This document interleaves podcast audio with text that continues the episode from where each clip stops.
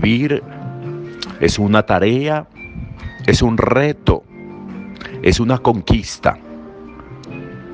Ayudados por los libros sapienciales esta semana, hemos ido dejando como el punto muy alto en el ejercicio de saber cómo debemos disfrutar la vida y aprovechar la vida, cómo debemos hacer del tiempo nuestro aliado y no ser esclavos del tiempo, cómo debemos llenar de contenido la vida y no llenar la vida de vacío, de vaciedad.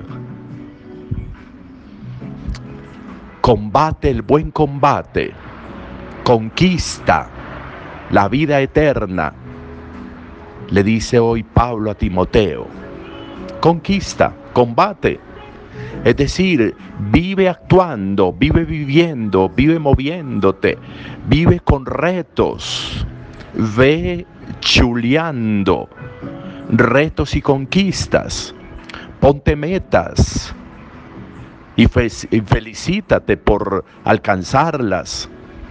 Ponte metas que no sean muy inmediatas, que sean metas que tengan de alguna manera inmediatez, para que de esa manera te vayas llenando de valor, vayas entendiendo que sí puedes que sí puedes. A veces, como creemos poquito en nosotros, creemos que no es posible alcanzar eso que quiero alcanzar. Pero como en una construcción, si vas poniéndote metas básicas en los mínimos, irás construyendo los máximos. Pero combate pero conquista, pero camina, pero no te detengas, pero no te desinfles, pero no pierdas volumen, pero no pierdas altura. De alguna manera es eso lo que nos están diciendo. Porque si no hay metas en la vida, porque si no hay conquistas en la vida, vas a terminar con un ejercicio de vida que no avanza y que no progresa. Porque vas a ir haciendo de ideal de tu vida. Eso es lo que te estás moviendo. Y eso es lo que te estás moviendo hoy. No puede ser el ideal de tu vida. Eso es lo que te estás quedando ahí, como adormecido, como narcotizado, como anestesiado. Va a ser que pase el tiempo y los días y los meses y los años en lo mismo, en lo mismo sin sentir, sin sentir satisfacciones en el corazón, en el alma, en la vida. Porque es más de lo mismo, porque es llover sobre mojado. Conquista, combate. Y mire qué tan interesante, conquista la vida eterna. Date el gusto de ir edificando una vida que se trasciende, una vida que no se queda, en los mínimos, sino una vida que se eleva, una vida que se construye, una vida que se ensambla todos los días. Dimensiona y redimensiona tu vida, haz una composición del lugar.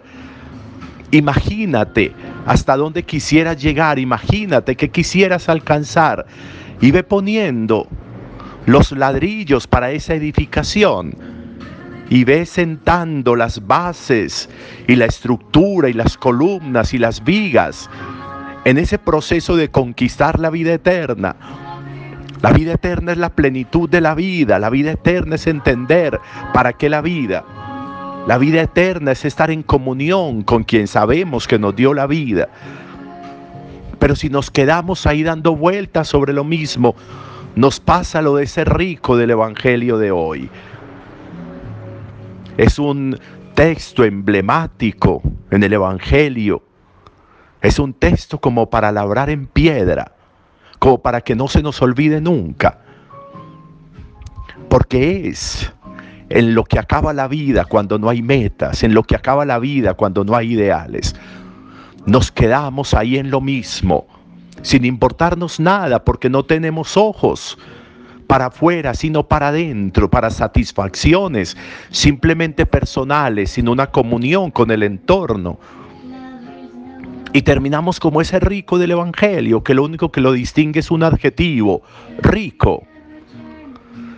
No hay nombre, no hay figura, no hay rasgos, no hay perfil.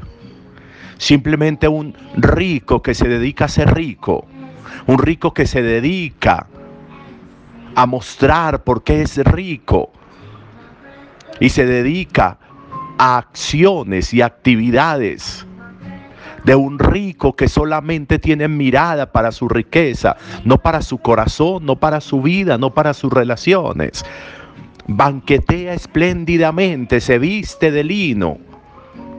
Es lo que lo distingue y eso que trasciende. Eso que metas puede alcanzar, eso que ideales puede construir, eso que conquistas puede desarrollar, ninguna porque es hacer que un día sea igual a otro día. Un día para comer y el día siguiente también. Un día para vestirse de lino, es decir, para vestirse simplemente con trapos que nada tienen que ver con el vestido del corazón. Y otro día igual para eso y el después para eso. Y ahí pasa el tiempo y ahí pasa la vida. Y se quedó sin nada en lo superficial combate, conquista. Resulta muy interesante que nosotros en este domingo confrontemos nuestra realidad con eso que pide Pablo, combate y conquista la vida eterna.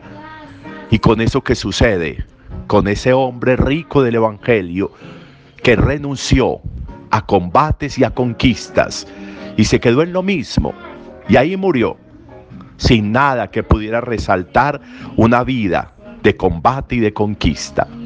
Solo una vida acomodada, solo una vida de confort, solo una vida con más de lo mismo, vacía de sentido. Buen domingo para todos.